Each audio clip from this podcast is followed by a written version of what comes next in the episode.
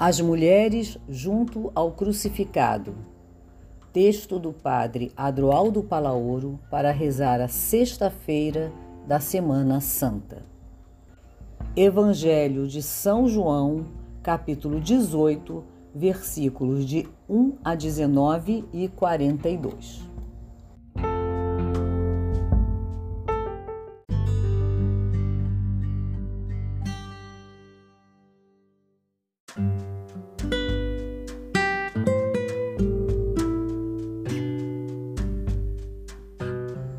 As mulheres junto ao crucificado. Texto do padre Adroaldo Palaoro para rezar a sexta-feira da Semana Santa. Evangelho de São João, capítulo 18, versículos de 1 a 19 e 42. Junto à cruz de Jesus estavam de pé sua mãe, a irmã de sua mãe, Maria de Cleofas e Maria Madalena. João 19, versículo 25. Na vida e missão de Jesus encontramos duas paixões. A primeira é a paixão pela vida, pelo reino, pelo compromisso em favor dos mais pobres e excluídos. Esta paixão é expressão de uma opção assumida fielmente por Jesus até o fim. A segunda paixão é da cruz, imposta pelos poderes religiosos e civis. Ela não é fruto da opção de Jesus e nem faz parte da vontade do Pai. Ela é a visibilização da violência, do ódio, do fechamento frente à proposta de vida revelada por Jesus. No grego, cruz é stauros e tem dois significados. De um lado, é patíbulo, instrumento de tortura imposta pelos romanos aos rebeldes do império. Do outro, significa prontidão, preparado, mobilizado, firme, sólido, estar de pé, ser fiel até o fim. Jesus não buscou a cruz do sofrimento, o patíbulo, a morte violenta. Ele buscou a cruz da fidelidade, da vida comprometida. Nesse sentido, a Stauros Cruz é vida aberta, expansiva, oblativa, vida descentrada em favor dos outros. Ela não é um evento, mas um modo de viver, pois perpassa toda a vida de Jesus. Cruz Stauros é vivida a partir de uma causa, o reino. Assim, entendemos a afirmação de Jesus: Se alguém quer vir após mim, renuncie a si mesmo, tome sua cruz Stauros cada dia e siga-me. Lucas 9, versículo 23. Significa esvaziamento do próprio ego para viver em sintonia com os outros, sobretudo com os mais sofredores. Infelizmente, a história da espiritualidade cristã confundiu cruz patíbulo com cruz fidelidade e acabou gerando uma espiritualidade de sofrimento, da mortificação, da renúncia, como se isso fosse agradável a Deus. A paixão e morte de Jesus foi desconectada de sua vida comprometida em favor dos pobres e sofredores, dando a impressão que só a paixão de Jesus é salvífica. Toda a vida de Jesus é salvação, porque é vida que destrava vidas e abre para elas um novo sentido. Com isso, privilegiou-se a cruz da dor, desligada da cruz da vida, do compromisso com o reino. Tal concepção desembocou numa vivência cristã intimista, farisaica, alienada, descompromissada. Sabemos que o seguidor de Jesus, quando vive a fidelidade da cruz Stauros, por causa do reino, pode encontrar a perseguição, oposição e morte, como o próprio Jesus a cruz patíbulo. Mas Jesus integra a cruz patíbulo e revela sua máxima solidariedade com todos os crucificados da história. Por isso, essa cruz assumida é também visibilização da salvação.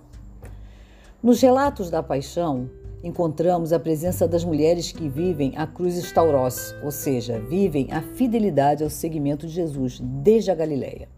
Enquanto os discípulos fogem, elas permanecem de pé junto à cruz, numa atitude solidária e comprometida. A presença delas certamente foi um alívio para Jesus no momento trágico de sua vida. Sentiu que não estava sozinho, pois suas amigas caminhavam com ele, sofriam com ele, morriam com ele. Os evangelistas nos falam das mulheres muitas vezes. O relato da crucificação revela suas presenças como testemunhas, mediadoras e verdadeiras discípulas. Os relatos de Mateus, Marcos e Lucas coincidem em indicar que as mulheres contemplavam a cena de longe.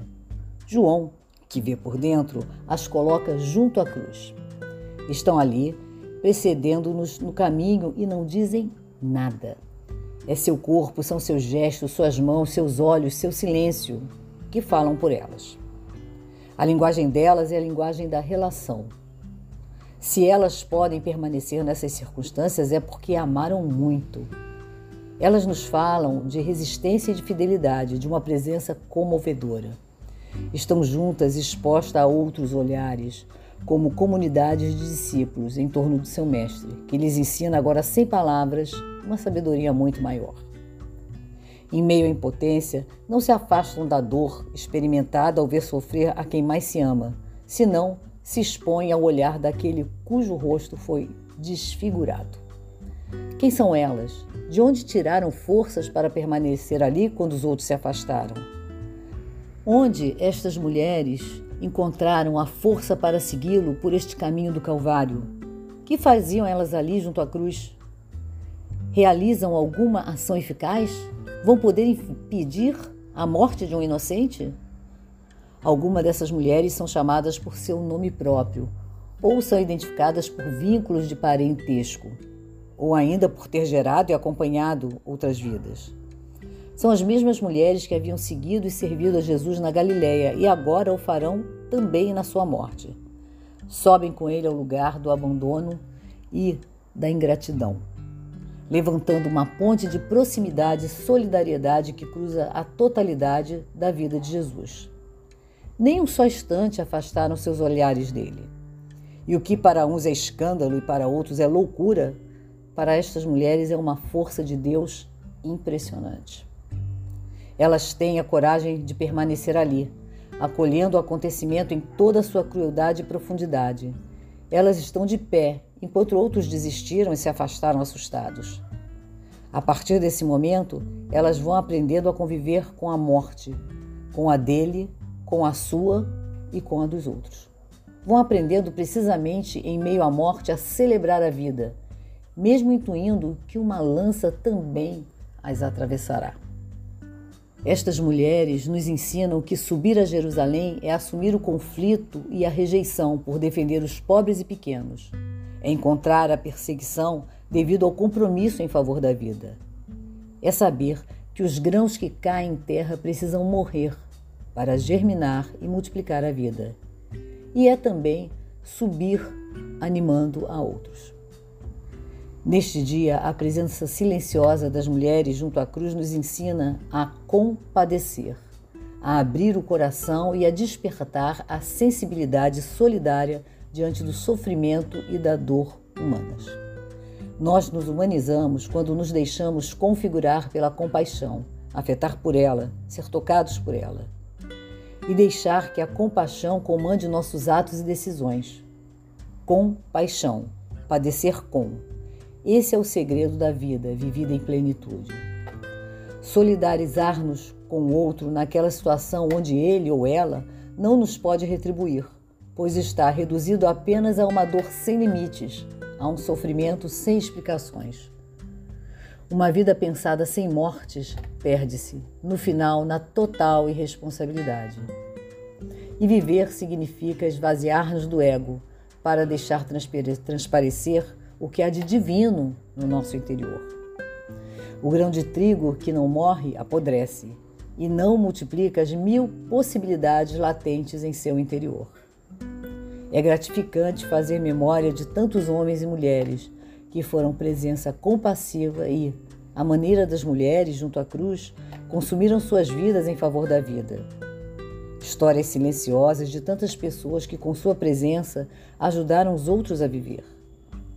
Pessoas que revelaram a paixão por viver em pequenas paciências cotidianas, que entregaram suas vidas sem brilho algum, sem vozes que as proclamassem.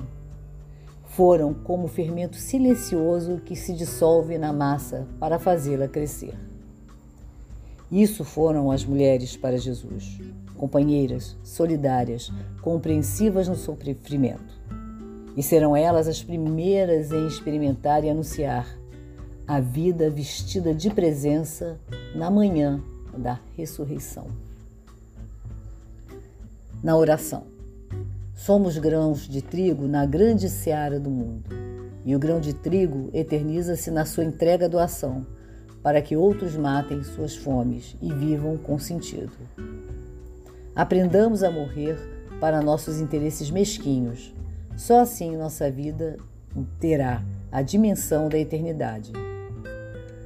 Se a semente do trigo sou eu, a que devo morrer para que a vida interior possa se expandir?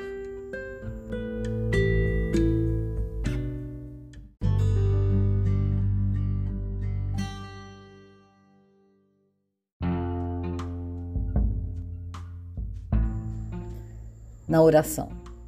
Somos grãos de trigo na grande seara do mundo.